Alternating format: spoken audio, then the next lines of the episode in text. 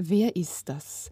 Ein attraktiver junger Mann, der spärlich bekleidet an einem Baum gefesselt steht, mehrere Pfeile in seinem Körper hat und dennoch relativ unbeeindruckt reinschaut.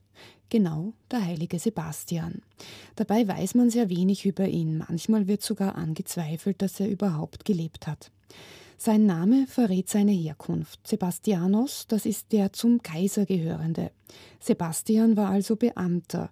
Er soll im dritten Jahrhundert Hauptmann der Prätorianergarde am Hof des Christenfeindes Kaiser Diokletian gewesen sein. Er verheimlichte seinen Glauben, unterstützte aber inhaftierte Christen, begrub sie und bekehrte sogar einige Römer. Als Diokletian davon erfuhr, ließ er Sebastian an einen Baum binden und mit Pfeilen erschießen.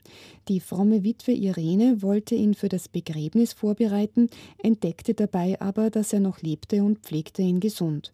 Kaum genesen ging Sebastian zum Kaiser und kritisierte dessen Politik scharf. Der ordnete diesmal eine gründlichere Vorgangsweise an.